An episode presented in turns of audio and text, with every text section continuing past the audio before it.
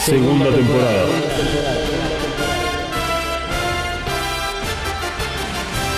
The Reveal Series.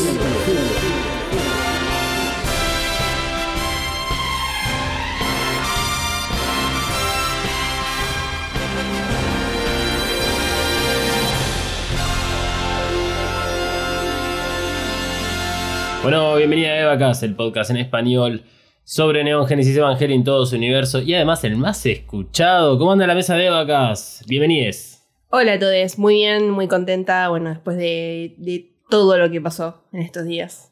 ¿Qué pasó? ¿Qué pasó? Emanuel, ¿vos sabés qué pasó? Bienvenida. Hola, ¿qué pasó? No sé qué pasó. ¿Qué pasó? Vimos la última película, hicimos un streaming fabuloso con gente hermosa eh, y bueno, y nada. ¿Pero eso no pasó hace como dos meses ya?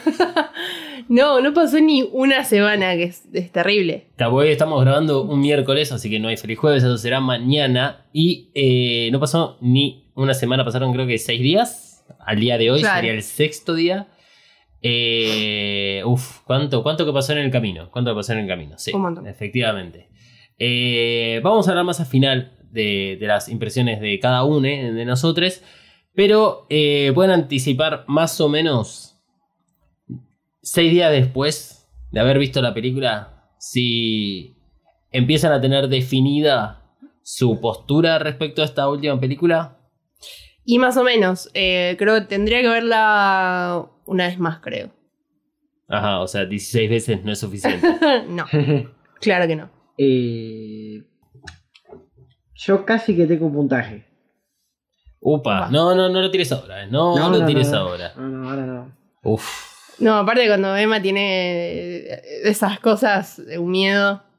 Sí, la verdad que sí. Me da, me da mucho miedo. Mi- Mirá que yo vengo medio con los tapones de punta, ¿eh? pero lo que pueda llegar a decir Emanuel es, es algo que me, que me asusta mucho más que Gendo Ikari. Bueno, antes de comenzar, eh, vamos con las reglas que vamos a tener para los análisis que haremos sobre Evangelion 3.0 más 1.01 Thrice Upon a Time. Esta película será analizada como tal, o sea, como una película que tiene que cumplir lo básico de cualquier historia. Spoiler alert, no lo cumple. No habrá comparación con el anime porque las historias no son coincidentes, excepto en algunos aspectos que se pueden entender relacionados a Enos de Evangelion, que tampoco haremos la comparación. Si bien esta película parece validar la teoría del loop, eso lo dejaremos para episodios futuros. Asumimos que viste las películas anteriores, o sea, Eva 1.11, Eva 2.22 y Eva 3.33, y además escuchaste la segunda temporada de Evacast. Analizaremos la película por etapas para poder ir entendiendo de a poco todo lo nuevo que nos trae el cierre de Evangelion. Y a partir de este momento hablaremos con spoilers porque la película está más que disponible y no hay excusas para poder verla de forma legal o ilegal.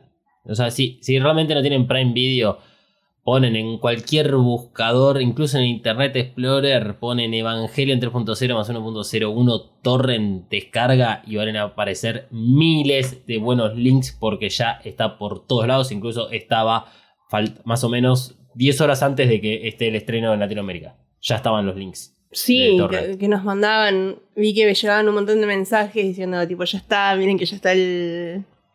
el ¿Cómo se llama? El torrent para El descargar, torrent, sí. sí, sí, sí. porque a- eh, más o menos a lo que fue las 12 del mediodía del jueves 12 en Japón ya estaba disponible en Prime Video. Claro. Así que este, ya está, listo, se acabó. Eh, no tienen excusas y es uno de, de los motivos por el cual tal vez este análisis lo vamos a hacer igual o siguiendo las mismas líneas que hicimos la de las tres primeras películas, pero sí vamos a hablar con spoilers porque ya, ya está listo. No, no hay nada, no hay una continuación que tenemos que jugar a evitar dar esa información. Claro. Eh, así que, ya que estamos todos acá, es momento de comenzar con el análisis de Evangelion 3.0 más 1.01 Thrice Upon a Time. Le pedimos a Misato que nos indique el despegue y arrancamos. Nosotros vimos la versión 3.0 más 1.01, que es la disponible en Amazon Prime Video, idioma original y subtítulos en español latino, que creo que están ligeramente mal.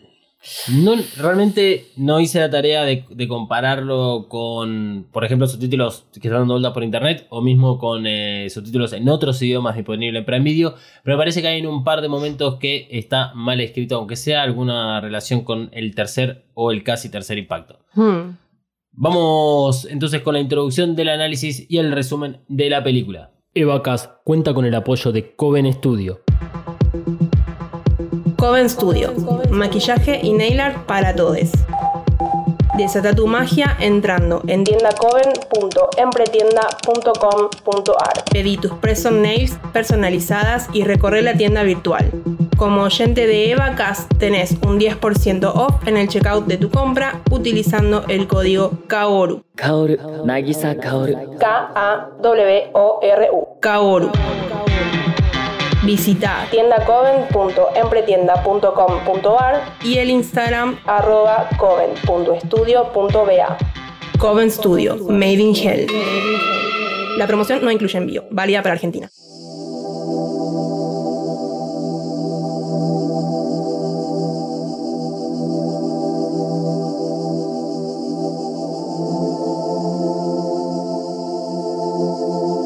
Una vez más, Shinji está encerrado en sí mismo.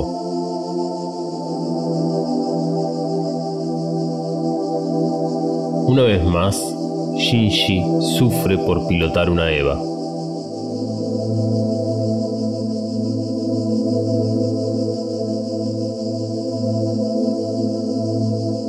Una vez más, Shinji no puede tomar una decisión.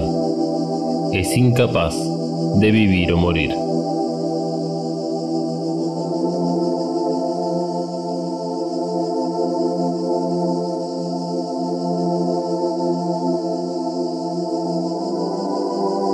Una bolsa atrapada por el viento, Shinji va de una casa a la otra sin encontrar su hogar.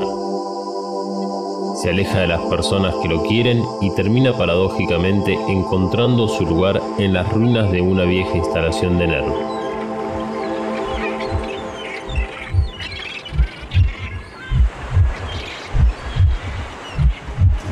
Shinji no está solo, está junto a la persona que más le hace daño.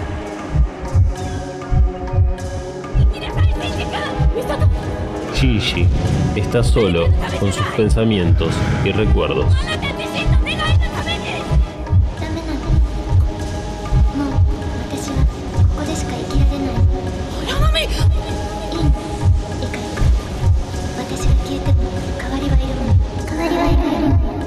Shinji está con él mismo.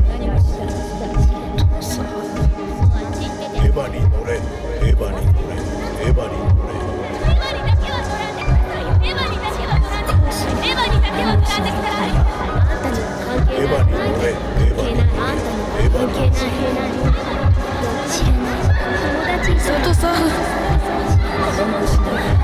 んたには関係ないエヴァにだけは取らない何もしないエヴァに乗れバイバイ何もしないエヴァに乗れあんたは関係ないエヴァに乗れ私が関係ない何もしないあんたには関係ないエヴァにだけは取らない知らないエヴァに乗れ Shinji, el joven de 15 años, tendrá que afrontar las consecuencias de sus actos y encontrar la paz.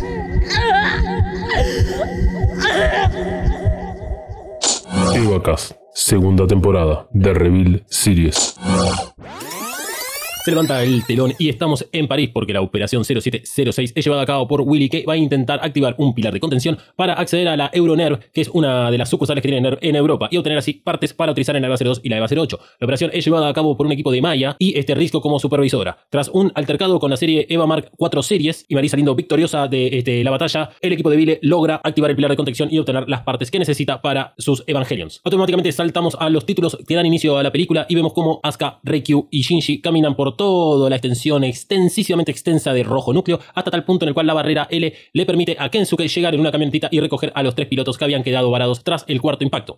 Acto seguido, Shinji se despierta en la villa, que es un lugar en el cual va a pasar los siguientes este, días dentro de un estado depresivo bastante grande, que es Reikyu la que va a aprovechar la estadía para encontrarse a sí misma y querer a todo el mundo. Además vemos a Kensuke, Toshi, Hikari, vemos también a Asuka, tenemos todo un gran momento al estilo Miyazaki hasta que a Rei Q le vuela la cabeza y logra sacar del estado depresivo a Shinji, quien se sube automáticamente al Bander junto a Asuka para dar inicio a lo que va a ser la última batalla para preservar a la humanidad, porque Neoner, Ikari y Fuyusuki están viajando a la velocidad de la luna negra junto con los headquarters de Neoner para meterse literalmente por el agujero que dejó el segundo impacto.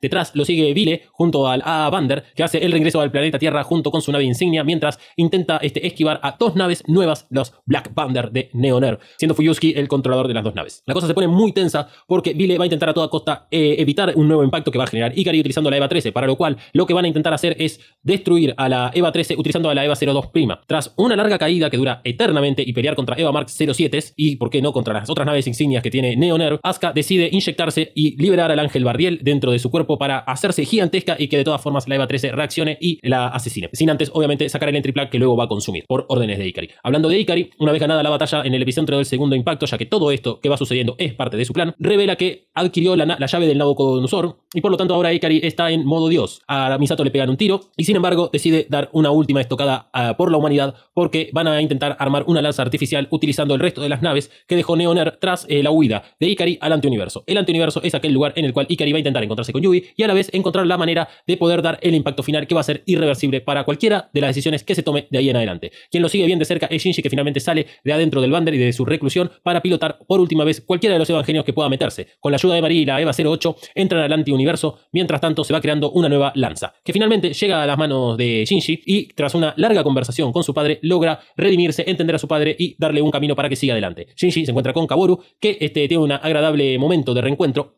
pero sin embargo todo queda en la nada porque Shinji lo que va haciendo es preguntarle a cada una de las personas que están sumergidas dentro de estos evangelios, dentro del antiuniverso, le quiere preguntar qué es lo que le hace feliz, qué es lo que esperan, qué tipo de mundo quisieran vivir. Y finalmente Shinji se da cuenta que el mundo en el cual todas las personas quieren vivir es en un mundo donde no hay evangelios para pilotar o para destruir la humanidad. Por lo tanto, Shinji toma la decisión de reconstruir el mundo y hacerlo a imagen y semejanza al que conocemos hoy en día en nuestra realidad. Sin antes que Mari finalmente lo va a encontrar, destruyen a todos los evangelios, Mari salva a Shinji y se encuentran en una estación de tren donde podemos ver a un Kaboru, una Rei del otro lado del ander, una Asuka que está solitaria y finalmente Mari se acerca a Shinji, siendo así el exponente máximo del fanservice que tiene esta última película y se van los dos juntitos de la mano por las mismas escaleras que vemos que Hideaki Anno recorre al comienzo de la versión extendida del documental sobre Hideaki Anno. ¿Todavía no te suscribiste a Evacast? Ay, bueno, no es para tanto. Primero lo primero, redes sociales. Te tiro la primera. ¿Listo? En Twitter. Arroba evacas-pod. Atención que ahí va la otra, ¿eh? En Instagram. Arroba evacas-pod. Listo. Ahora solo te queda buscar Evacast en tu aplicación de podcast favorita y darle al botón de suscripción. Con este pequeño gesto nos ayudas un montón para seguir ofreciendo podcast de calidad. Sepan entender que EVA 3.0 más 1.01 nos está dando mucho trabajo. Porque es una película muy larga. O sea, dura 154 minutos, 2 horas 34 eh, horas, 2.34 horas, ahí está. Eh, y eso significa mayor material de análisis, obviamente.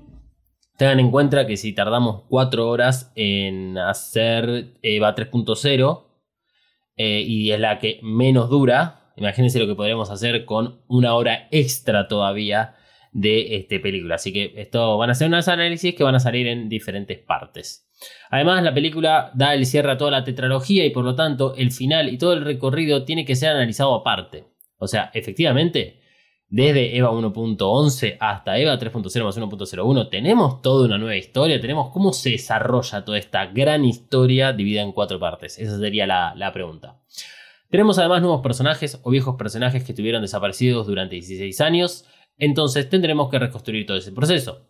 Además, hay personajes cuya historia y desenlace cambiaron completamente de lo que conocíamos y este cambio genera doble laburo para entender cómo ocurrieron. También, como la película salió, entre comillas, recientemente, o sea, hace menos de una semana, pero lleva desde el 8 de marzo en Japón disponible, hay poco material disponible de ayuda para hacer estos análisis. No es que nosotros, así, Evacas, usamos material de otras personas, o en parte sí, pero hay mucho material que solamente tienen acceso los japoneses. Y sí o sí necesitamos que otras personas hagan las traducciones porque son esas las que tienen acceso a esa información. Recuerden que en los cines daban un librito con información adicional y extra que eso únicamente lo tienen aquellos que pidieron al cine en Japón. O sea, eh, Emma, porque Emma estuvo ahí, Sí. así que bueno, hay que esperar que vuelva. Hay que esperar que vuelva y que eh, te pueda ahí traducir bien la- las Claro, palabras. que está, está aprendiendo. Ahora cuando aprenda japonés fluido, vuelve. Tirate dos palabras en japonés, Emma. Siguiente pregunta. Bien. Además, esta película impone nuevas teorías, afirma otras teorías o destruye las teorías que estaban presentes hasta el estreno. Por lo tanto, a lo largo de todos estos análisis, nos veremos obligados a analizar las teorías, nuevas o viejas.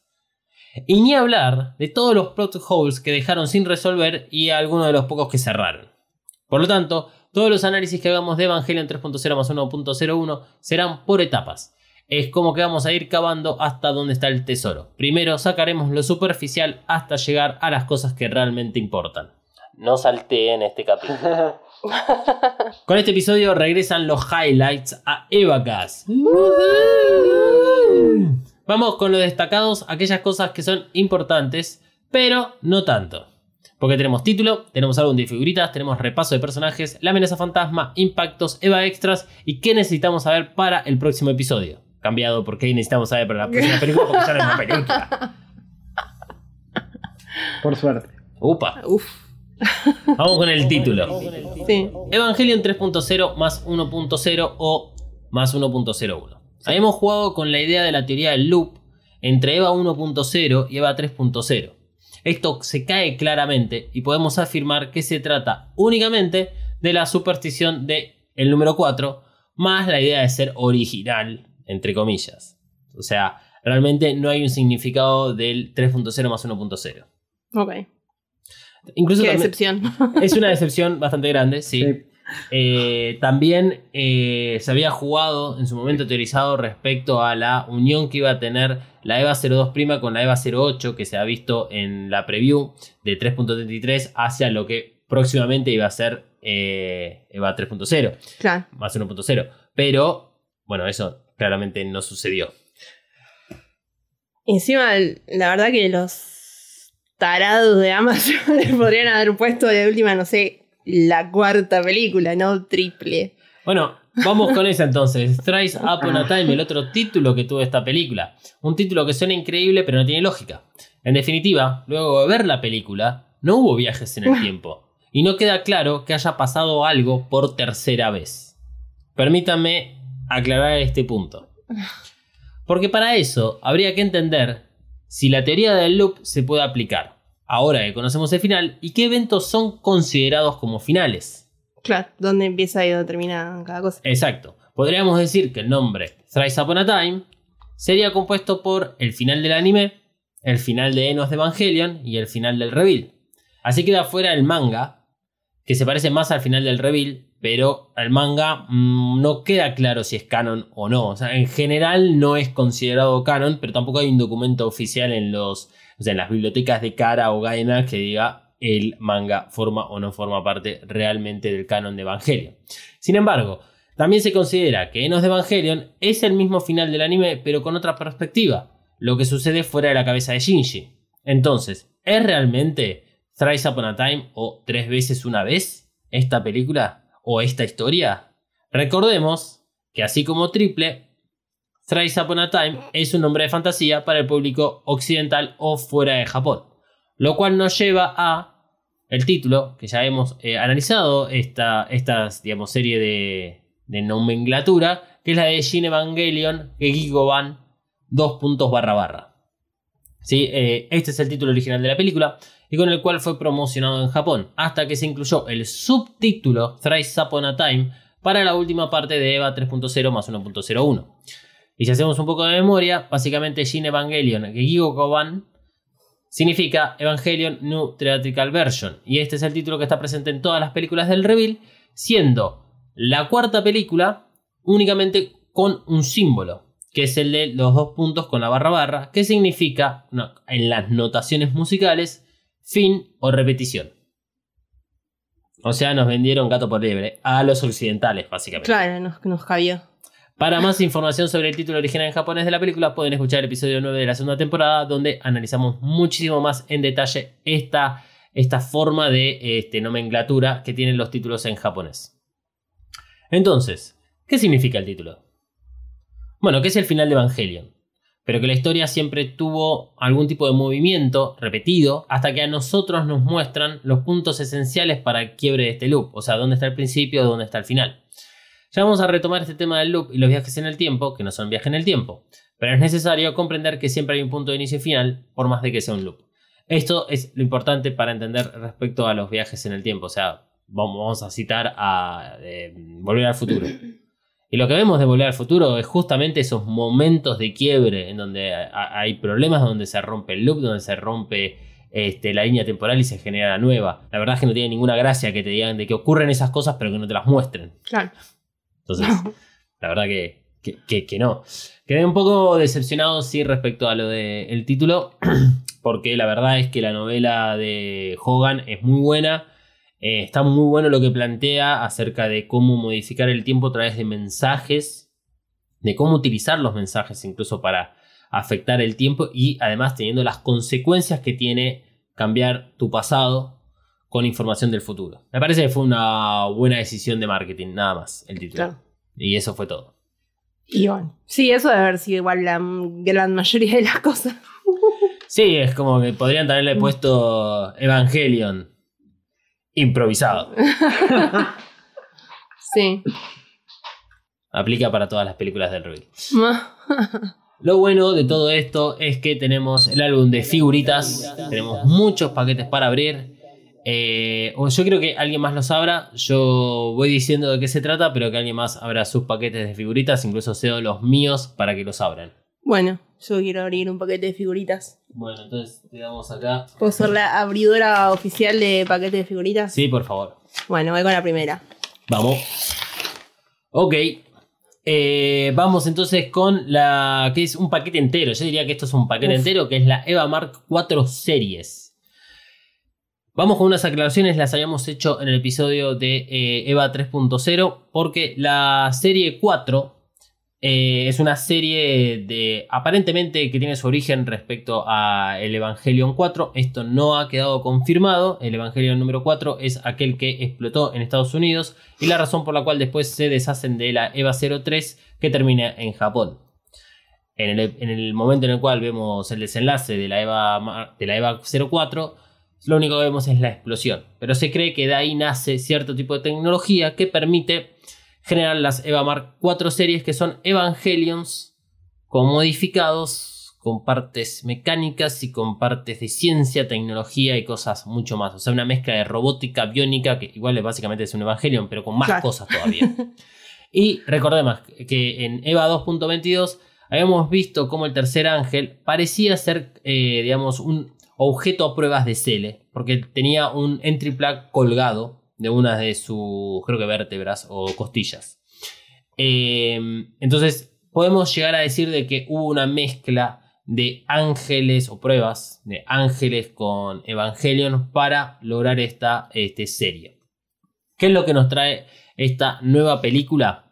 Bueno, nos confirma algunas cosas que tienen que ver con cosas que habíamos visto en la anterior, en EVA 3.0, pero que como que no hablaba mucho del tema, no podíamos tampoco andar este, confirmándola. Pero ahora sabemos que poseen autonomía propia, capacidades de ataque o de soporte hacia otras unidades dentro de la 4 series y los núcleos tienen que ser destruidos para su aniquilación.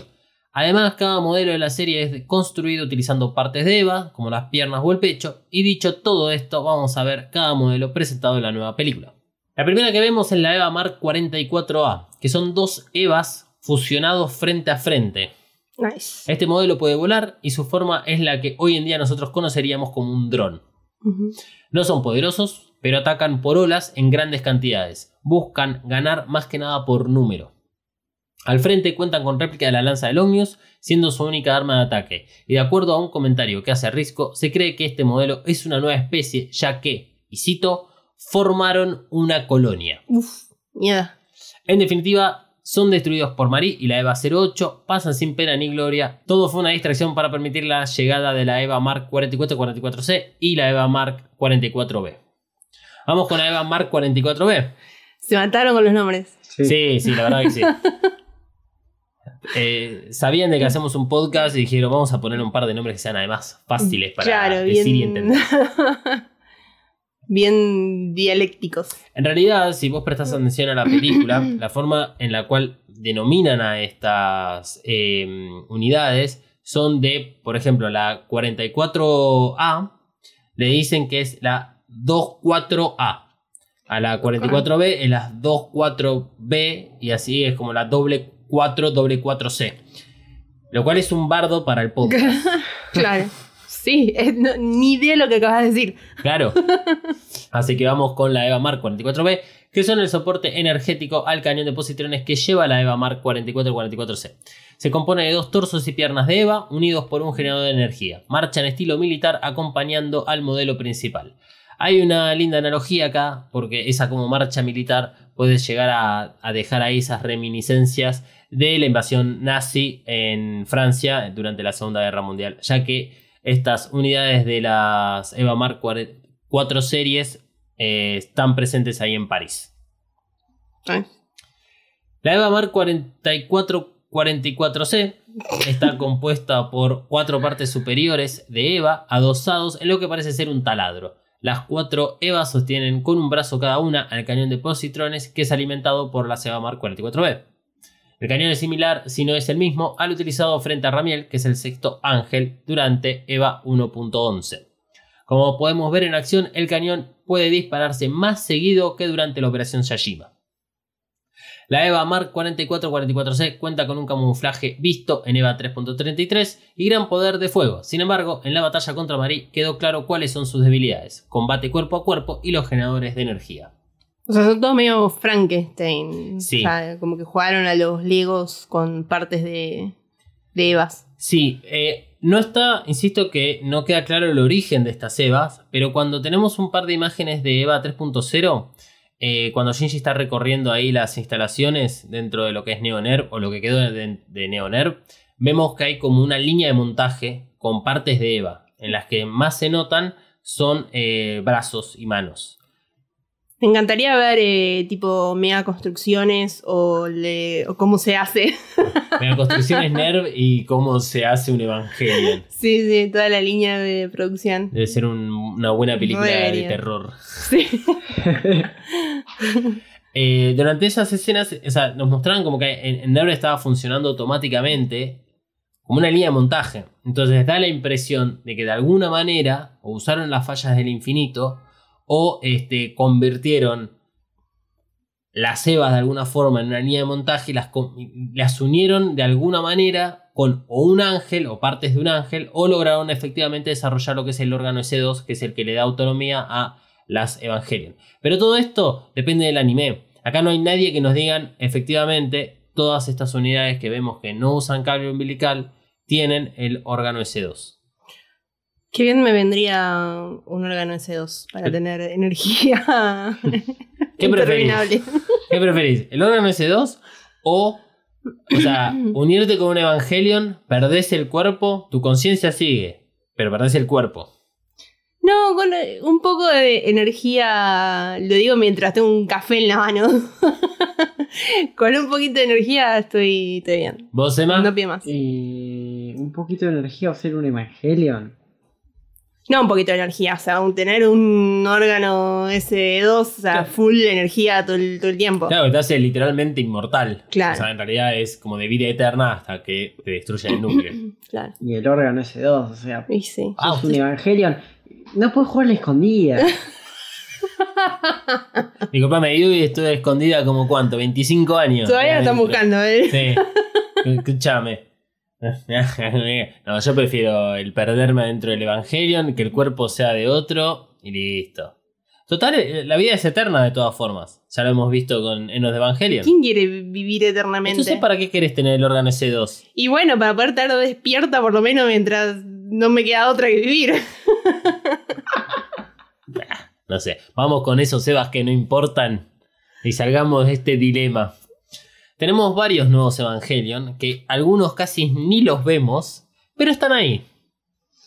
Están ahí. Ok. ¿En Empecemos- sentimiento o en físicamente. Están físicamente, eh, ha- han aparecido en pantalla. ¿Cuánto? Un par de microsegundos, pero han aparecido en pantalla. El que más, más pantalla de los nuevos tuvo es la Eva Mark 9A. Es uno de los cuatro veces la dan, y este en particular es quien ataca al Bander durante la batalla en el epicentro del segundo impacto. Es además el mismo que vimos en el trailer, y que cuando hicimos el análisis del trailer dijimos que era la Eva Mark 10. Bueno, después cambiaron esa información. Ok. Por eso es el 9A. Porque el 9 es el que usa Reikyu cuando va a rescatar a Shinji al comienzo de EVA 3.33 y es el que usa además Reikyu hasta el final de la película. Porque pintó, digamos. Probablemente. Su diseño es el mismo que los otros veces la dan, base negro o un azul muy muy oscuro con detalles en blanco, pero utiliza el color naranja característico de la EVA Mark 9 que utilizó Reikyu. Posee una máscara similar a la utilizada por Los Ángeles o las EVA Mark 4 series, pero en vez de tener ojos está dividida por una X negra que le cubre toda la cara. Posee autonomía y esta Eva es la que infecta al Bander intentando tomar el control de la nave para que sea utilizada en el nuevo impacto y el plan de Ikari. Pero es Mari y la Eva 08 quien la logran, digamos, sacar del camino para volver a, este, digamos, eh, el Bander a que tenga su autonomía para la gente de Vile. Eh, la verdad que los diseños de las nuevas EVA, de las, de- llamaríamos las Mark 9A, 10, 11 y 12, están muy bonitos. Eh, están realmente, o sea, son realmente las cuatro iguales. Se parecen incluso mucho a la EVA mm, 03 en, Hmm. en la composición de colores con el blanco y con el, ese negro o el, o el azul oscuro. Es un azul muy, muy oscuro. Vos tal vez me podrás decir qué tipo de azul es, o tal vez es más violeta. Yo desde acá lo, lo veo gris. Pero ok. supongo que será un azul ultramar o azul marino oscuro. Si quieren colaborar con Evacas para que tengamos una obra social y hacernos unos chequeos en la vista, ya saben cómo. O comprar un monitor como la gente. ¡Ey! ¡Lo encontré en la basura! Pasemos entonces a la Eva Mark 10. Otro Bessel la dan. Su diseño es el mismo que los otros Bessel: negro, azul o oscuro, con detalles en blanco. Pero en el pecho, este, la Eva Mark 10, tiene tanto el pecho, rodillas y tobillos con los detalles en un color bordo. Misma máscara con la X, posee autonomía y este Eva solo lo vemos al final de la complementación cuando es impalado con la lanza. Ahí es donde vemos a la 10, 11 y 12 que solamente figuran dentro de ese momento en el cual los evangelios se van destruyendo luego de la decisión de Shinji. Muy lindo el diseño de la Eva Mark 10. Igual creo que no es el favorito. Por lo menos mío. No, mío no. no. Eh, pasamos a la Eva Mark 11. Todo lo mismo que dijimos antes. Exactamente lo mismo. Pero la diferencia es que tiene azul más claro en, en los colores del pecho, las rodillas y los tobillos. Hay una característica que posee la máscara, que es que tiene una X. Hmm. La X es el número romano 10. Entonces, a la 11 le agregaron una línea eh, al costado que le agrega, eh, se podría interpretar como que es la denominación del número 11. Qué copado, me encantó ese Es, detallito. es muy lindo. Así que pueden adivinar que la Eva Mark 12, Ujú. con las mismas características que las anteriores, la diferencia es que tiene dos líneas en la máscara para sumar a la X. Los colores, sin embargo, son todos blancos. O sea, el fondo negro, pero todos blancos, tanto el pecho, rodilleras como tobillos. Hay un último detalle que tienen que comparten la Eva Mark 9A con la 10 11 12 es que tienen en el centro de lo que es el casco o la cabeza el símbolo de Cele. Pero tiene el símbolo de Cele eh, que figura, digamos, en los registros, que es el símbolo de Cele de la manzana, con adentro el logo de los siete ojos. No es solamente el logo de los siete ojos. Eh, estos diseños eh, están conseguidos, están ahí, se, consiguen digamos, en internet, buscan ahí diseños que salieron junto con la película y forman parte de los documentos que eh, fueron entregados en Japón. Las fotos son mucho más fáciles de entender y de conseguir. No aún así lo que son los detalles que pueden estar escritos para estas unidades. Nos queda entonces de las EVAs que no importan para nada, la EVA Mark 7 que es la serie que ataca a Asuka y a Mari durante el descenso hacia los headquarters de Neonerv. No hacen nada y su aspecto es fantasmagórico, Mm. pero son muy lindos. Su armadura para mí es de color marfil, mantiene los brazos estirados a los costados del cuerpo. Eh, además, la armadura está cruzada por, digamos, tres cruces, esas tres X, que le da un toque piola recopado. Su máscara se asemeja a la de una calavera. Obviamente son autónomas y parecen funcionar en conjunto como así hacía la serie Mark 44, ¿viste? La, la serie 4 series, esas. Eh, porque crean como esa especie de escudo gigante que a la vez funciona como ofensiva contra el ataque de la EVA 02' y la EVA 08, quienes las destruyen utilizando su nuevo power-up de 80 Feel. Cosa que de los power-up hablaremos más adelante. Pero están re piolas las, las EVA, estas Sí, las está muy Mark bueno. 07. Aparte, saca calaveras, esas tiras tipo bondage. Sí, es un Slenderman eh, con armadura. sí, Bondage. sí, Sin el traje. claro. Sí, pero bien, bien, bien la cara de calavera. La carta está muy buena. Eh, ¿te, te quedaron algunos paquetes de figuritas sin abrir? No, se me acabaron, creo. Mierda, es- la verdad es que engañó el de la Seba Mar 44, nos tocó toda esa Sí. serie de mierda. Así que bueno, vamos a tener que dejar para la semana que viene, a ver si podemos ir al kiosco, porque ahora, a esta hora que ya son las 6 de la tarde, el kiosco no está abierto. No me dejan de salir ya después de las 6 de la tarde. No, vos, Emma, ¿cómo- ¿dónde te queda el kiosco más cercano? Queda 3 kilómetros. La verdad que ni idea. La verdad que ni idea, no sabe, claro, no- ¿cómo vas a saber dónde queda un kiosco? Bueno, la semana que viene seguiremos abriendo paquetes de figurita. ¿Tú en holográfica? Yo no. Digamos, ¿no? ¿Vos no? No, ¿No? Bueno, a mí sí, yo, o sea, en uno de los paquetes que te di, me sí. tocó la holográfica. Bueno, Y la, la verdad que estoy un poquito encantado con la Eva Mark 10. Ajá, ¿por qué? Eh, me gusta el estilo que tiene. Ok. Eh, igual no sé, o sea, el color de la 11 no me gusta, ese azul. Está lindo, sí, es como un... Sí, No, a mí no, a mí me gusta. Y el, el que sea blanco de la 12 no está bueno. Le pondría en realidad la, la cabeza de la Eva Mark 12 a la Eva Mark Mm. 10. Me gusta que tenga ahí la, la línea de costado. Claro. Este, El amarillo, el mostaza ese está bien también. Sí. Me gusta la paleta de colores, tipo el mostaza, el bordó, el azul oscuro. Vos preparate que se va a venir una temporada de colorimetría con Evangelio. Uf. Bueno, si nos acabamos los paquetes de figuritas, vamos a tener que abrir otro.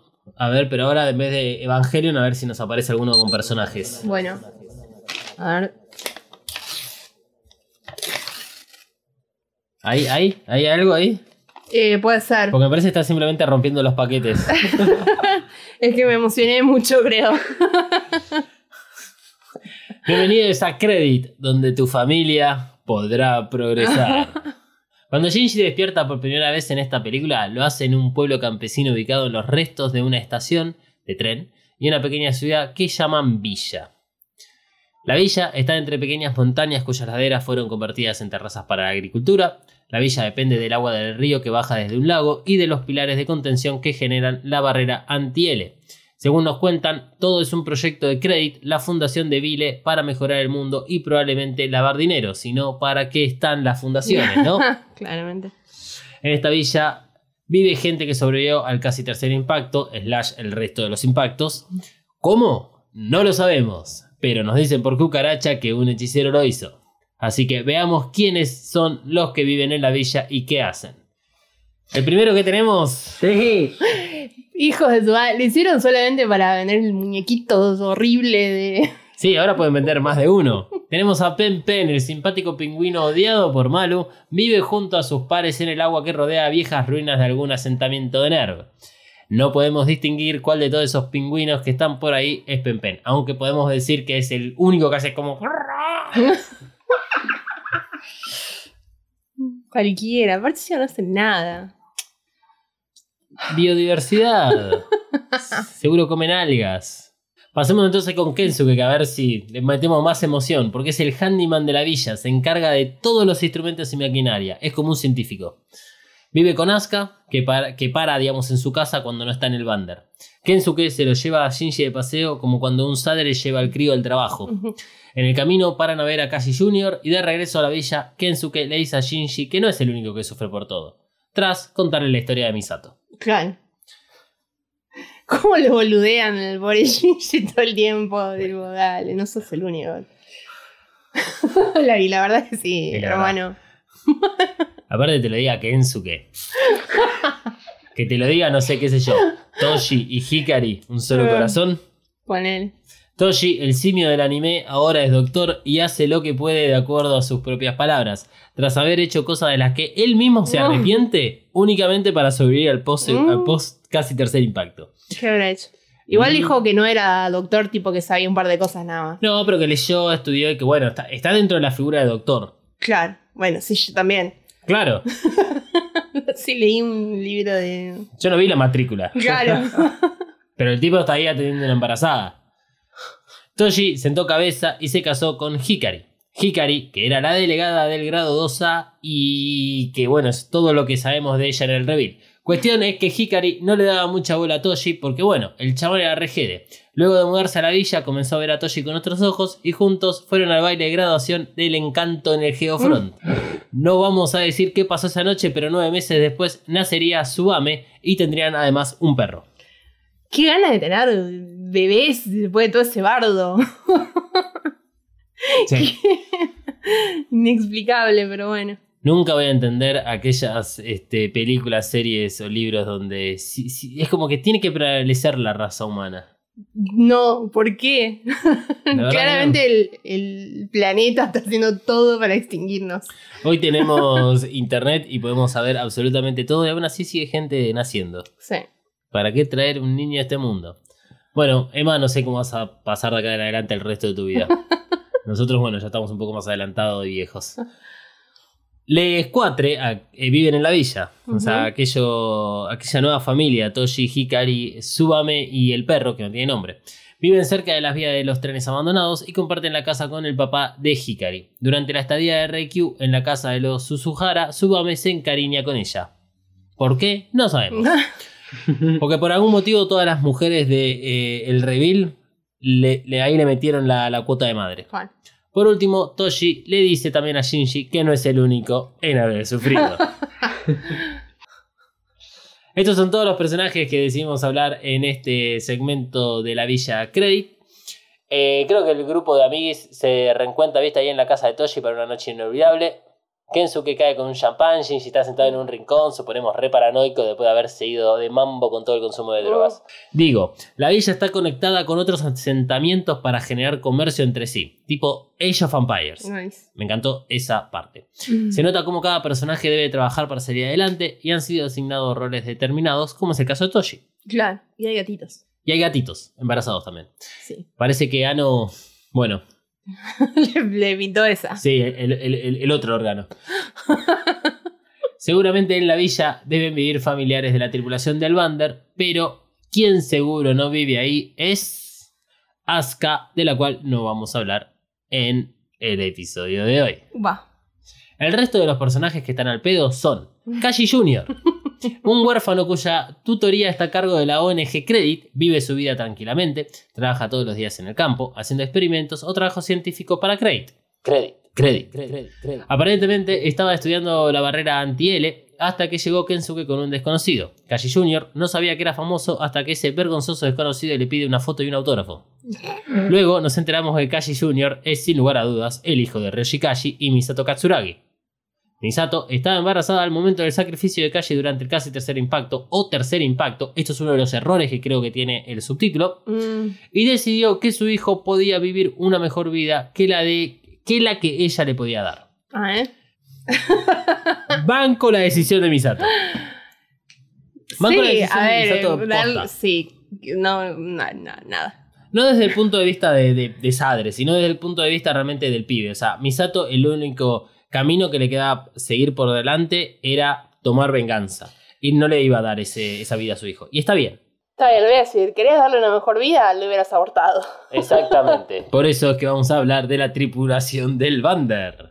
Recordemos a los personajes que se encontraban junto a Risco y Misato en el puente del A Bander.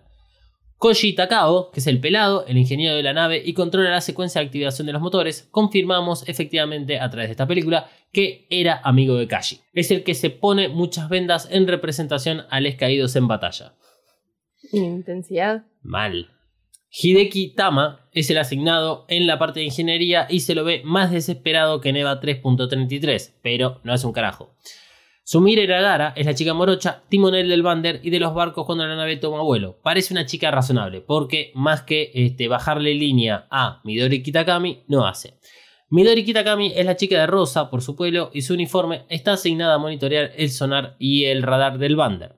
Cuando todo casi está perdido, sale del bander y apunta con su arma a Shinji para tratar de evitar nuevos impactos. Durante la película se muestra molesta con Shinji y alterada por este motivo.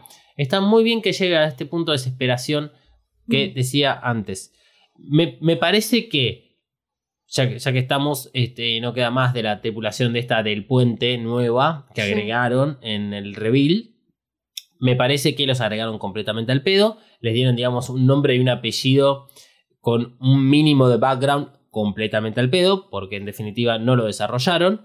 Pero el caso de Midori Kitakami es interesante porque es eh, como. Es la. Son tres personas únicamente que mantienen la misma línea del odio a Shinji o el desprecio a Shinji como en EVA 3.33. El resto parece haberlo solucionado. Vamos a hablar sí más adelante de este episodio sobre esa parte. Pero está bueno que haya una persona, digamos, ahí adentro que lo que esté tratando de, de- de- de hacer es evitar cada vez más desastre. Y a ese perro le voy a generar un nuevo impacto. Eh, no, me gusta porque es como la única reacción coherente que hay de la gente. O sea, yo estaría así todo el tiempo, apuntándole con un arma a todo el mundo. Sí, Tipo, basta, dejen de hacer cosas porque esto está cada vez peor. Se calman. La que, la que directamente tomó ahí las armas y, eh, y se animó a ir un paso más adelante fue Sakura Suhara, la hermana de Toshi, médica personal de Shinji, que le pega un alto bife a Shinji porque se subió el EVA casi un año atrás. También es, es la segunda persona que tiene como cierto, no desprecio a Shinji, realmente se siente como defraudada Mm. por Shinji, pero no tiene el mismo desprecio que eh, tiene toda la gente del Bander para con Shinji en EVA 3.0. Claro. Eh, eh, es quien detrás de Midori sale apuntando a Shinji y le dispara en varias ocasiones a cualquier lado, hasta que una de las balas le termina por pegar a Misato. Por suerte para Sakura, como es médica, puede solucionar sus propios errores. Yo lo estaría reputeando. Sí. Nos queda Maya. Se ve que Maya tenía otros compromisos laborales. Ya había firmado ahí, tipo, con, no sé, con eh, Hollywood o con Miyazaki. Porque su principal aparición es durante la operación 0706, donde la vemos confiada de, sí misma, concentrada en su trabajo y en liderar al equipo que tiene para obtener las partes faltantes en Euroner París. Hacia el final de la película, Maya y Risco se unen una vez más en el trabajo de hacer posible los milagros para Misato. Y eso es todo. Ah, falta todavía dos personas mucho más importantes del trío del puente, como los hemos denominado, Aoba y a Makoto, porque hacen un buen bro fisting y se acabó. El último personaje que tocó en este paquete de figuritas es Kaworu. Último en la lista de hoy, Kaworu dijo que volvería y lo hace de dos maneras, como un recuerdo de Shinji durante su estadía en el Bander y la otra dentro de la EVA 13 para guiar a Shinji en la complementación. Todo de la complementación lo vamos a hablar después, solo quería decir que no nos que otra vez nos recagaron con Kaworu, decepción absoluta. Sí, el- Basta. Me parece que es un buen momento para que frenemos y hablemos de Kaworu. Fue otra movida comercial, Kaworu, ¿eh? Para mí. Mal. Fue una cosa como te lo pongo en el tráiler, mirá que va a estar Kaworu y. Sí. Sí, la verdad que sí. Mal, mal, mal.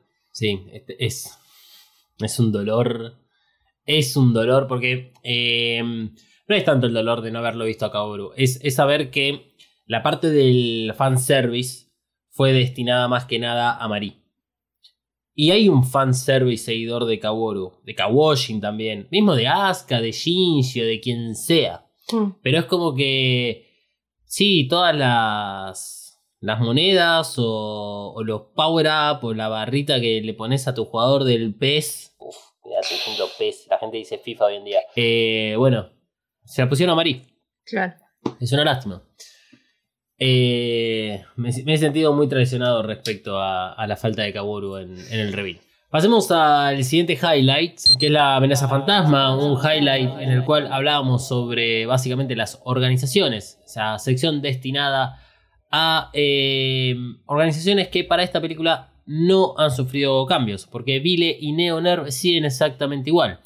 Si tengo que ponerme crítico, pero posta crítico, diría que toda la situación Neonerv con Ikari y Fuyuski es un homenaje al episodio de Los Simpsons que hacen huelga a la planta de energía nuclear. Ah, sí. Queda demostrado que Ikari y Fuyuski podrían manejar Nerv perfectamente solos con ayuda de algunos robots. Además, Ikari debería ser la tapa de la revista Forbes al mejor CEO del siglo por cumplir su objetivo: achicar la planta permanente de Nerv y generar el impacto final. Sí. Por supuesto que nos queda Credit, que es la ONG de Vile que trabaja con los sobrevivientes del casi tercer impacto y tercer impacto.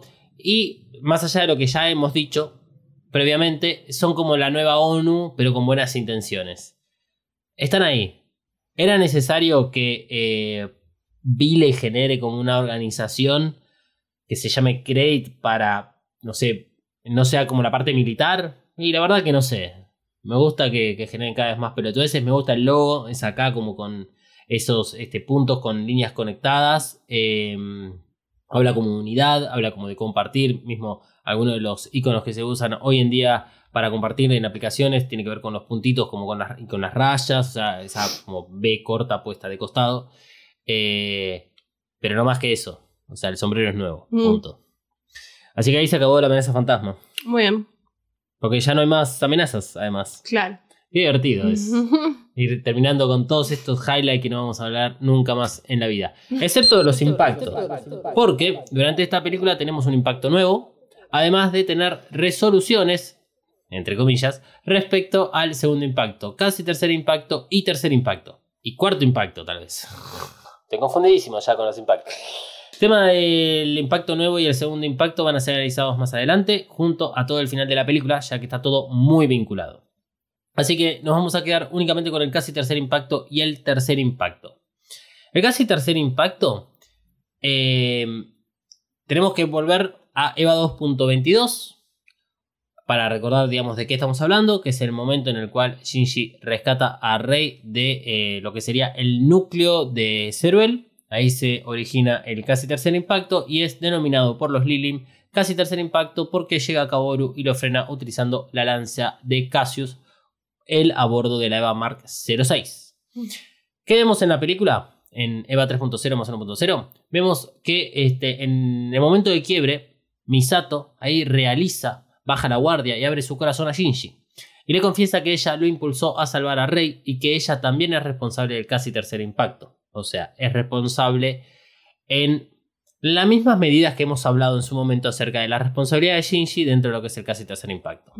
Le agradece, sin embargo, Misato a Shinji por haberse subido a la EVA 01 y vencer a Ceruel, ya que de no haberlo hecho estaría muerta. Y por lo tanto, no sería madre, que es lo único que importa en la vida de las mujeres. Claro. A lo largo de toda la película, el único que, es, que siente el peso de sus decisiones es Shinji. Está visiblemente mal por haber generado el cuarto impacto. Sakura, Midori y Asuka son las únicas en putearlo todavía por el casi tercer impacto, el cuarto impacto y el tercer impacto. Pero al resto de las personas que vemos en esta película parecen importarle, especialmente a la gente de la villa que podría estar muy interesada en todo eso.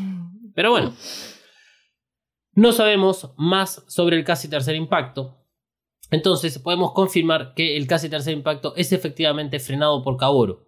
Sí, Shinji inicia la secuencia absolutamente de todos los impactos con su egoísmo, la decisión de salvar a Rey, pero el casi tercer impacto podemos concluir que termina en el momento en que arriba Kaoru a la Tierra.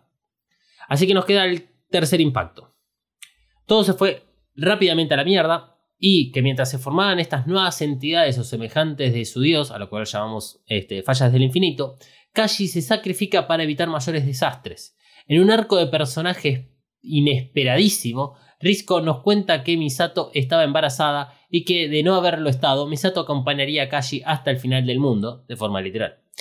Las dos escenas que tenemos de ese momento son algo confusas. La primera es cuando Kashi se sube a la nave que lo llevará a su destino.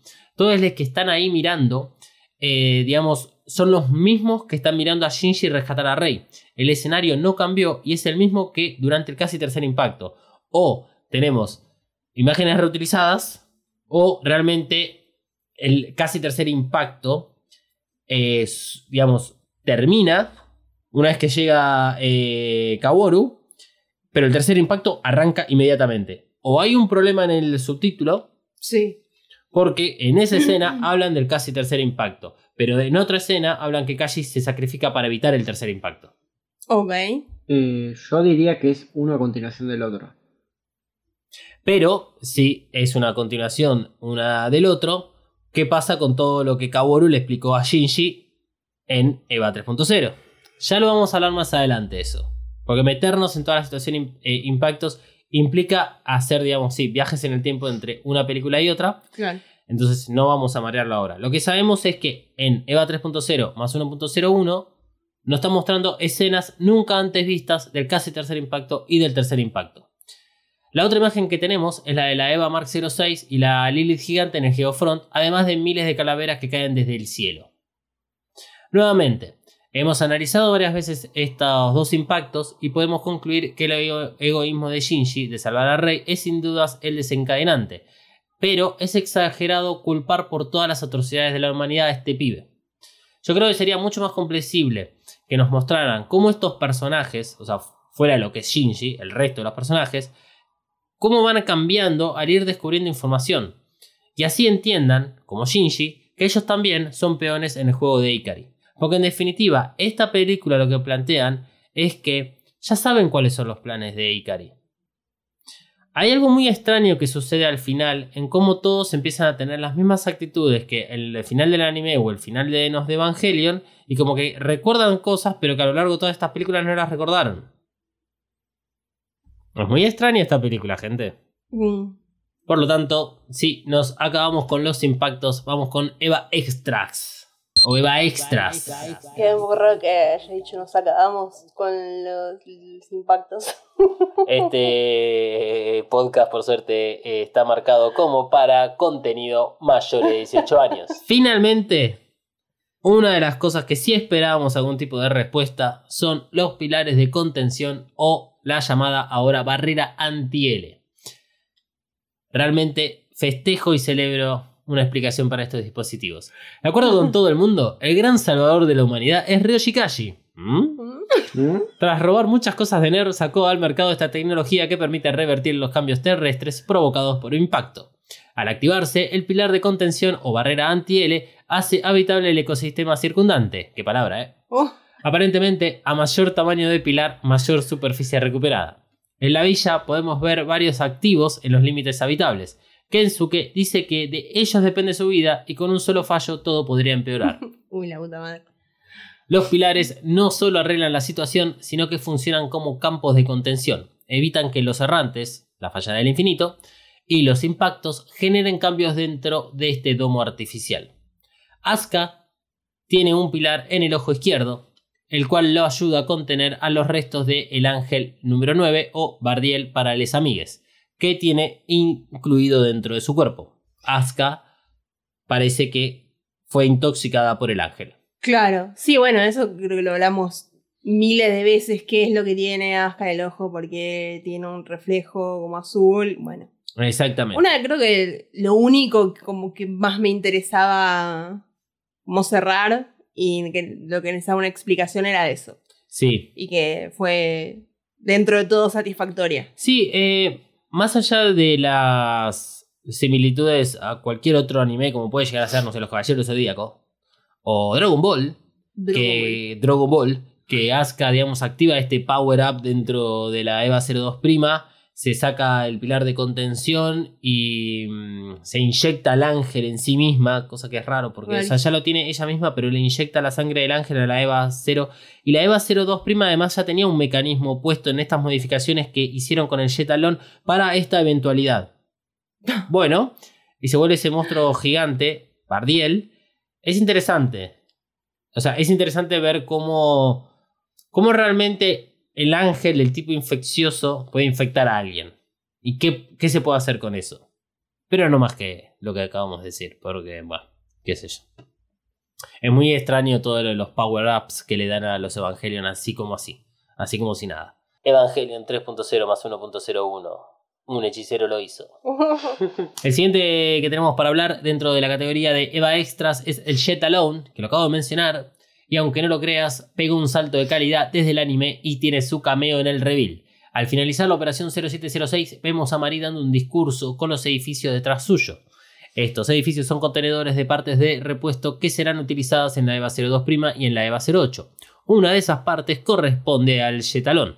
El Jetalón le provee energía a la EVA 02', ya que utiliza un generador nuclear probablemente modificado durante la batalla final. Por lo tanto, Vile no tendría el mismo tipo de tecnología que Neoner para darle autonomía a sus Evangelion. Y por eso es que recurren a este, lo, que es este generador de energía para darle más autonomía a la EVA 02'. Probablemente eh, porque esperaban que Asuka, al tener dentro suyo el ángel, sea mucho más utilidad para enfrentar a la EVA 13 y Marie siempre estuvo en un lugar de soporte. Y además la EVA 08 no había sido tan dañada en la batalla del cuarto impacto en EVA 3.0. Nos queda misiles autodirigidos. Por la falta de insumos, Vile se ve en la necesidad de improvisar y utiliza barcos cargados con bombas para atacar los headquarters de Loner, dejando así a la EVA 13 a la intemperie. Cuando el Bander está en el espacio, antes de hacer el reingreso a lo que es la atmósfera en el epicentro del segundo impacto, vemos que le están poniendo un montonazo de cosas, entre esas cargan las bombas N1, que las utilizan no solo como eh, motores, sino además como bombas literalmente adosadas a los que son estos barcos. Hay un Neva que no hablamos, que no está dentro del paquete de figuritas, porque ni siquiera tiene nombre. Porque al llegar a la superficie del headquarter de Neoner, Asuka y Marie son atacados por esas arañas explosivas que le sacan los dos brazos a, digamos, a la EVA 08. Mm. Hasta ahora, insisto, no tienen una denominación y estamos esperando la información oficial para catalogarlas y agregarlas a nuestro álbum de figuritas. Ni siquiera tenemos imágenes eh, oficiales, solamente están los que figuran en la película. Por lo que se ve son como brazos de Evas con un Progressive Knife. Sí, yo decía por las naritas, aranitas por cómo se movían. Sí. O sea, como son esas arañas como medio saltarinas. Insisto, es más, no, no hay una buena foto que, que, se pueda observar realmente las, digamos, la composición. Ni siquiera figuran dentro de lo que es la serie 4, que creo que estarían probablemente incluidas, porque además la denominación de todas las EVAs existentes muere con la EVA 13. O sea, esta ni siquiera sería una EVA 14, sino que probablemente sea parte de la EVA Mark 4 series. Bien, llegamos al último highlight. ¿Qué necesitamos saber para el próximo episodio? Vamos a ir desarrollando los personajes faltantes y a través de ellos iremos descubriendo nuevas capas de información hasta que podamos, al final de todo, alcanzar la verdad detrás de la verdad. Queremos saber qué cosas son las que más te intrigaron de la película que necesitas saber sí o sí porque no puedes dormir por las noches y por supuesto queremos empezar a escuchar tus teorías nuevas o viejas que hayan tenido su explicación. Por ejemplo, hoy hablamos sobre el casi tercer impacto, el tercer impacto y el cuarto impacto. Nosotros creemos que al final no era para tanto el desprecio a Shinji que vemos en EVA 3.33. Queremos saber qué opinan ustedes. El podcast no termina acá. Seguí a Evacast en Instagram y Twitter. Arroba Evacast-pod. Bueno, hasta acá hemos llegado por hoy. Eh, yo sé que se pueden llegar a sentir un poco decepcionados con este episodio. Porque toda, yo, entiendo, toda la gente está saliendo a buscar, a romper vidrieras, buscando explicaciones sobre lo que vio. Y nosotros somos esa fuente de información. Pero sepan entender que nosotros también tenemos la misma información que tienen ustedes. Y eh, número dos, eh, decidimos hacer como este paso a paso, porque la verdad es que no tiene ningún tipo de sentido hacer un análisis largo, eh, mezclando todo. Es una película que por sí te da toda la información mezclada y que pretende que la entiendas con conocimiento del anime, con conocimiento de las películas anteriores, del Lord of Evangelion, de Enos de Evangelion, del manga y cuantas otras cosas más. Eh, y nosotros seguimos con la misma postura que es que el creador de esta serie dijo que esto era una nueva historia. En ningún momento dijo que era una continuación o un reboot.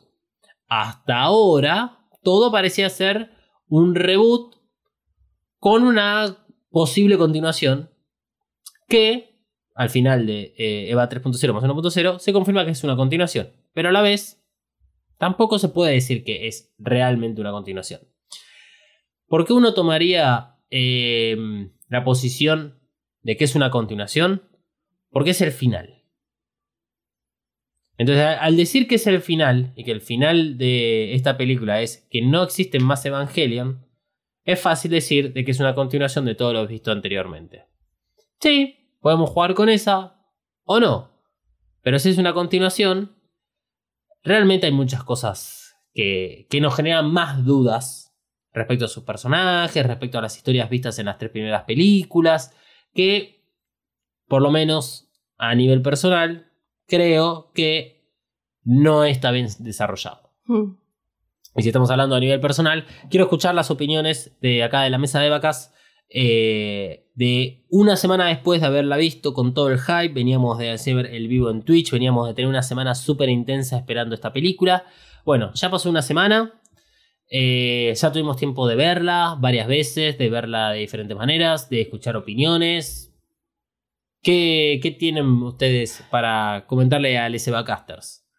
Yo creo que o sea, veníamos con muchísimas expectativas muy altas, porque ya sabemos el, el nivel de perfección que puede llegar a alcanzar eh, tanto Hideaki como su estudio y todos sus trabajadores, eh, con una historia que debería tener un cierre que era espectacular. Y nada, o sea, entiendo que creo que las expectativas están, están demasiado altas. Eh, pero también creo que ellos defraudaron. O sea, no, no hay, tiene, tendría que haber un punto intermedio y no lo hay. Sí. Eh, pero es- me parece que es una película disfrutable. eh, la puedo ver, la podría ver creo que varias veces. eh, y la disfrutaría. O bueno, qué sé yo, por lo menos un par de veces más. Como para seguir entendiendo. Y nada, igual, o sea, hay muchas cosas para, para hablar y para desenredar y para ir entendiendo que está bueno también. Mm, coincido. Emma, Eh, bueno, creo que para a- hay que poner un poco en contexto. Como dijo Malu, veníamos con las expectativas muy altas. Yo venía a spoilearme bastante. Uh, ¿qué te spoileaste? Hablemos de eso un segundo. Ujú. Que no me spoileé. Sabía que Misato se moría, sabía que Raikyu se moría. O sea, me spoileé con el tema de Asuka convirtiéndose en un ángel maravilloso. Uf, O sea, toda la película te spoileaste. mierda. Eh, uf, lo peligroso que es internet. Mm. Eh, Pero ¿cómo? O sea, yo no me spoileé absolutamente nada. Yo te explico. Cara hice un par de publicaciones sobre sus personajes, ahí me spoileé bastante lo de Asuka. Eh, y lo de Reikyu y la muerte de Misato me la spoileé cuando estaba eh, haciendo la investigación de cómo era el cine Ah, en Japón y viendo la película, un poco qué Mm. opinaba la gente. Me comí Claro. dos GIFs de uno re explotando y otro Misato reventándose contra algo. Todo para cumplir las exigencias de Dalmas que te hizo hacer todo esto. lo, lo- lo peor de todo es que el video lo eligió él. Dijo esto en aquel episodio. Y eh, el video decía algo así como que no había spoilers o que no había imágenes de la película, qué sé yo. Está grabado esto, esto lo, lo explicó en el, vide- en el episodio. Sí, pero me parece que en esa ocasión me había spoileado otra cosa. Ah, bueno. Creo que ya me olvidé que me spoileé en esa ocasión. Bueno, Sí, Cara se estuvo portando muy mal porque estuvo poniendo mucho en redes sociales imágenes. Ahí fue cuando me spoileé la de Rey con el sombrero. El sombrero de, digamos, de granjera. claro. Sí, yo lo único que he visto era lo de los que había bebés Claro que lo En- notaste en el en documental. el documental. Y la verdad es que me. O sea, no me ha cambiado nada. No, obvio. No, en esa ocasión me spoileé la existencia de Toshi, Kensuke y Hikari. Ah, sí. Tarado. Sí, es verdad. eh, es verdad, esa información me llegó también a mí. Y me había llegado, creo que lo dije el episodio pasado, como una especie de relación amorosa entre Asuka y Kensuke que al final no existe. Depende, depende de qué, qué- depende de qué parte de la película quieras ver. Claro. Que no tiene sentido tampoco. Sí. Eh, bueno, continúa Emma con tu análisis. Y ahora yendo, yendo un poco a la película, la vi dos veces en total. Eh, y con una diferencia creo que cuatro días entre una vez y la otra. Ajá. Em, hubo algunas diferencias de, de cómo la vi la primera vez y la segunda. Pero más allá me llevé la misma impresión en ambas. que es una película que le puedo dar dos puntajes según el punto de vista en el que lo analice. Si la veo como una película de Evangelion y desde el punto de vista de englobarlo dentro de esta saga, tiene un puntaje favorable. Si la analizo por ahí como película, no es favorable. Hmm, no. Como película, creo que le doy un 3 Nice. ¿De cuánto? de 10. ¡Uh! Eh, duro. tengo un problema muy grande con eh, el uso de la animación eh, en el En general. ángel imaginario. Ok. No en general, hay algunas escenas que creo que se pueden hablar un poco más adelante donde el CGI Sí. que se ve falso creo que Mm, podría Sí. llegar a utilizarse como un recurso. El hecho de que se vea falso. Ok. Como si dijera que lo hicieron a propósito, pero esa cara te saca de la película. mm. directamente eh, perdés el hilo, eh, se te van las ganas de seguirla viendo. No, me pasó dos veces. La segunda vez ya sabiendo lo que se venía me volvió a pasar. eh, Ah. Ah, claro. Pero vos decís cuando se aparece como eh, esa rey más eh, realista, digamos. Claro. Claro, porque es eh, yo también dije, es rarísimo. O sea, supuestamente los personajes deberían ser ya humanos, reales, pero están dibujados de otra manera. ¿Por qué harías algo más realista dentro de eso? O sea, no tiene sentido. No, no, no sé, no lo entendí y no me gusta en absoluto esa parte. No, a mí tampoco. Eh, e- es por eso que se lleva el 3. Claro. Podría tener un 6, tener un puntaje más alto que eh, la última de Star Wars, pero esa cara No. lo, lo arruina todo, a mi parecer. Wow. Ahora, Sí. desde el punto de vista de película de Evangelion, es la que más sabor a Evangelion deja, más olor a Evangelion tiene. Mm. Y eh, es un no le puedo dar un puntaje numérico, pero puedo decir que está por encima de cualquier otra película de Evangelion, a excepción End of Evangelion. Ok. Que eh, End of Evangelion aplasta esta película. Tampoco digamos que por mucho, pero sí hay una gran diferencia entre ambas para mí. Bueno, bien. Me parece adecuado. Vamos a ir eh, haciendo este tipo de análisis al final de los siguientes episodios, a ver cómo nos va cambiando el panorama a medida que vamos descubriendo más eh, información. Este, obviamente, queremos también saber las opiniones de ustedes. Si a medida que van viendo la película y escuchando los episodios de Evacas sobre el análisis de Eva 3.0 más 1.01, cambia su parecer eh, o por lo menos se puede llegar a decir que si no cambia, se intensifica eh, la primera impresión que tuvieron. Hemos recibido mensajes de ambos extremos, por decirlo de, de alguna forma. No, no, no quiero hablar mucho del tema porque no, justamente lo que no quiero hacer es condicionar. Nuestra postura con Evacas es que nosotros brindamos información. Es como un laburo más periodístico del cual el periodismo hoy en día no hace. Eh, si bien tenemos nuestras opiniones y las damos en los momentos que creemos que las tenemos que dar, tratamos de, de dar explicaciones y dar herramientas para que ustedes tomen las decisiones. Porque acá no interesa quién tiene la, la razón. La razón la tiene Hideaki Anno y el grupo que hizo el desastre llamado Reveal of Evangelion. Y punto. Sí. Y nosotros tener la responsabilidad de consumir en algunos aspectos contenido de mierda. Insisto, y cuando digo, o sea, en algunos aspectos, meto también, ya que estábamos en la bolsa, a la última trilogía de Star Wars. Porque lo usé, aprovecho y doy mi opinión personal sobre EVA 3.0 más 1.01. Y aprovecho, creo que lo, lo mencioné la semana pasada, pero por las dudas lo vuelvo a mencionar. Eh, si hay algo que le doy como válido a EVA 3.0 más 1.01, es que los creadores se dieron cuenta en algún punto de las cuatro películas que estaban haciendo las cosas mal, que no habían, eh, digamos, desarrollado bien las historias los personajes o la historia principal, y aún así decidieron seguir adelante por ese camino tortuoso y tratar de hacer algo como la gente, y no desacreditar todo lo hecho previamente.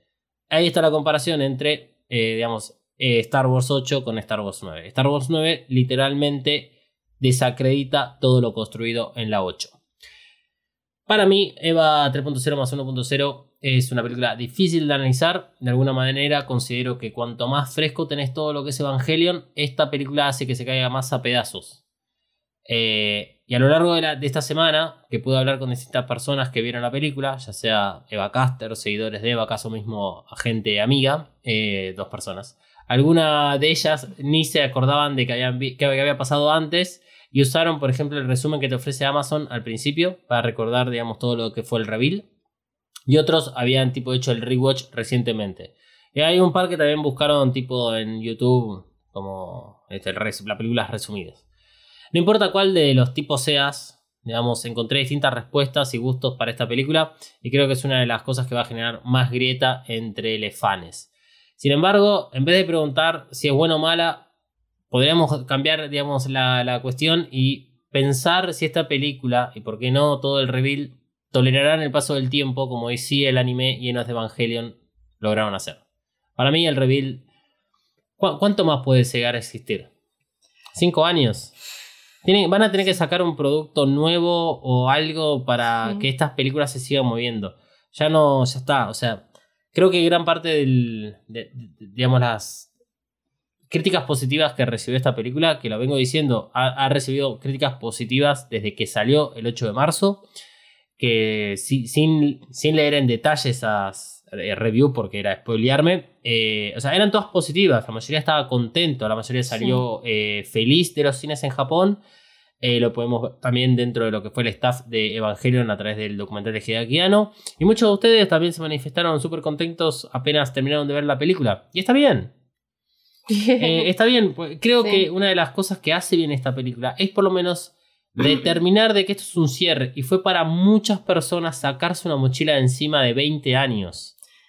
Sí, inserte el meme de hemos sido engañados. Por supuesto. Yo no tenía la vara alta porque mi vara estaba puesta en eh, lógicas narrativas. Si vos me planteas un montonazo de dudas, plot que no desarrollás después y ya de por sí y no me va a gustar eso. Porque ¿para qué hiciste todo lo anterior? O sea, estás fallando a nivel producción. Y yo soy productor. Y son de las cosas que más me molesta encontrarme en la vida. ¿Cómo, cómo ver los hilos que atan las cosas detrás? Yo quiero que eso sea transparente. Quiero tener, digamos, una plenitud en las cosas que consumo. Eh, pero bueno, ese soy yo. Para mí esta película, lamentablemente, viene a ser un buen cierre de la franquicia y no se le puede pedir más a la franquicia. Me parece que la discusión está en directamente sí hablar de los momentos de Evangelion como es el anime, como es Enos de Evangelion y como es el reveal. Y el reveal por sí mismo lo voy a seguir consumiendo, por supuesto que lo voy a seguir consumiendo. Como consumo un montonazo de películas en mi vida que veo una y otra vez, pero eso no quiere decir de que sean buenas, como no sé, El Padrino o Jojan Redemption, que están catalogadas como las mejores películas del mundo por millones de personas a través de rankings, ¿viste? ¿Qué sé Sí. yo? O sea, y que, que la verdad que voy a decir, che, loco, lo agarra cualquier persona y desde lo narrativo, las historias, los personajes, eh, lo creativo, la producción, eh, no sé, el desarrollo de la vestimenta, están bien. Y esta película tiene cosas que me gustan y cosas que no me gustan. Me encantó toda la parte, digamos, de la villa. Un momento Miyazaki. Más teniendo en cuenta que Ano es colega, eh, trabajó con Miyazaki. Y fue un lindo, fue un lindo momento encontrarme eso en Evangelion. Ahora, una cosa es saber que es algo lindo, que me lo propongan, y otra cosa es cuando ya ves lo que te propone y decís, "Buah, ¿saben qué? O sea, para esto, para esto me trajiste hasta acá. Sí. Bueno. Eh, insistimos que desde que salió la película no paramos de recibir comentarios de parte de ustedes. Estamos muy agradecidos por tanto cariño, también por de lo que fue la transmisión del jueves pasado en Twitch. Eh, quiero decir que hicimos una encuesta a través de los martes de memes que comparaba Enos de Evangelion con Eva 3.0 más 1.01 y la Mm. encuesta estuvo re pareja hasta que Enos de Evangelion superó a su contrincante más o menos por 10 puntos. Uf. Si bien nosotros no participamos, porque la idea era no... Viste cuando votás en Instagram ya te aparece como el 100%, Claro. aunque sea un voto. Y no, nos parecía interesante eh, el resultado y que lo den 100% ustedes. Y además obviamente tener sus comentarios al respecto, porque tuvimos muchas respuestas a la encuesta de los sorprendidos que se encontraban. Sí. Y lo curioso es que a- yo- ahí hablé yo con, con varios de ustedes que le decían, mira, nosotros no votamos, no sabemos ni cuánto va, y aún así, con tu respuesta no sé cuánto va. Y es como que incluso en la respuesta es como medio ambiguo de, de- de determinar de qué lado estás. Eh, más allá de Manuel, yo no estoy puntuando la película, Manu tampoco lo hizo, si, si querés puntuarla, sentite libre de hacerlo, pero eh, digamos, hemos dado nuestra opinión a través del episodio anterior, lo hemos dado en este preciso instante. Eh, y bueno, tal vez van a notar de que nosotros no estamos contentos con la película. no, ¿No? vos decís. ¿Mm? Y, mm, y en lo personal, y como decía antes, creo que es muy complicado analizar por todo lo que representa esta película. O sea, representa el final, representa eh, la conclusión de las cuatro películas, la final de todo Evangelion, el, realmente el final, final, final, final, final, final, final, final, que supuestamente iba a pasar cuando salieron los de Evangelion, de que decía que, ah, no, nunca más iba a ser una película. Pero bueno, Justo se le ocurrió una idea. Uy, sí. Era la misma que el anime, pero bueno. Eh, Sin embargo, también creo que es necesario, para poder separar la paja del trigo, meternos en la parte económica de la película. Porque, digamos, ¿no les parece raro que haya dos canciones en inglés y una musicalización bastante diferentes a las anteriores? La guitarra tipo española. el- Guitarra española. Sí, si eso es la representación simplemente de lo que sería Europa para Claro. un japonés, Ah. bueno, y más en yo. Francia, que Mira, los norteamericanos han hecho cosas peores con Argentina, con, sí. Con Villa con, Gesell. con Villa Gesell. Eh, o sea, la verdad que, mira, mira si no Sí. estar quejando de eso, pero bueno. Pero me parece que, que bueno, el, a- creo que esto es lo que a mí más me lastima en algún aspecto, es eh, que es demasiado evidente la máquina de hacer plata. Y sí, a ver si no, no hubieran hecho una película. No, no, ya sé. Ah, Y, y obviamente que el cine es un negocio y todo eso. Pero el- el- la, la parte de sentirse mal, el vacío que me deja este cierre, es que eh, si el día de mañana Cara quiere regalarle un auto a todos sus empleados, va a explotar el nombre de Evangelion para regalarle un auto a todos sus empleados. ¿Y vos no harías lo mismo? Sí, claro, pero no hubiese hecho en los de Evangelion bardeando a toda la comunidad, ¿me entendés? Claro. Claro. Y lo primero que haces es poner fanservice. Estuve viendo algunos videos estos días de gente que hace análisis o que estaba comentando la película y qué sé yo, y todo el mundo estaba re contento con el fanservice. Bueno, si lo que quiere la gente es comer fanservice, allá ustedes. Y está bien, hagan lo que quieran. Acá en este podcast no se van a encontrar con gente que esté a favor del fanservice, especialmente cuando el fanservice significa a un personaje femenino donde lo único que importa son sus tetas. Claro.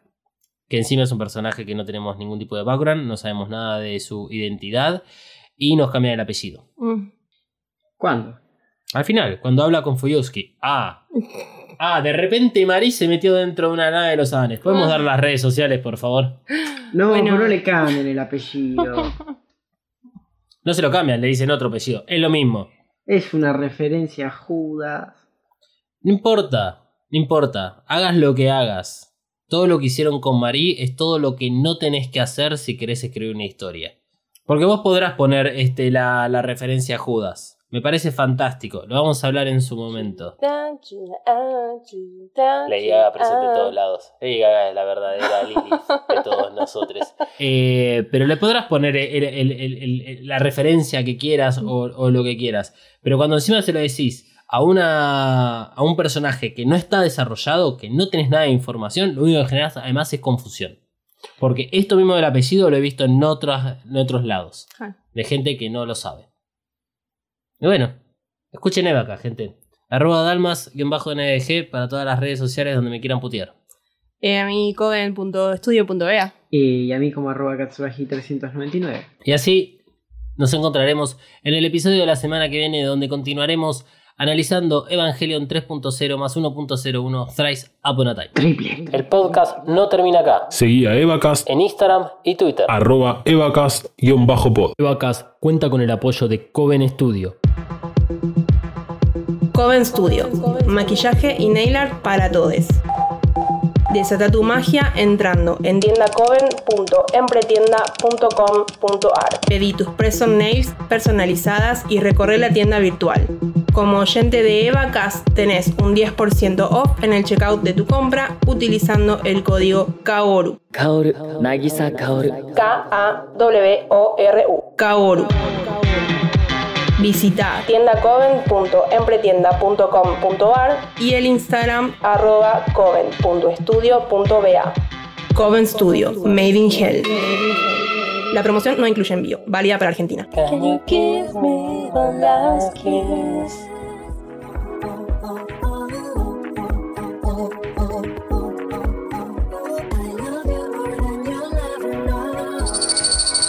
Evacast es un producto fabricado 100% en los headquarters de Mothercaster Media ubicados en Saavedra 3. Si querés tener tu propio podcast o ya tenés uno, descubrí mothercastermedia.com.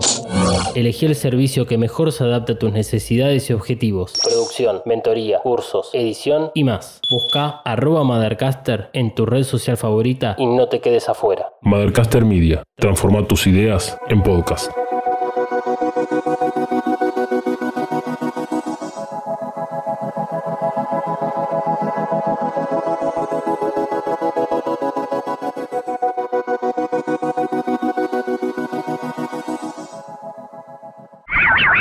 Hola, Evacaster promedio. Sabemos que nadie escucha los episodios hasta el final, excepto que estés escuchando varios episodios en continuado. Por eso te ofrecemos un bonus track.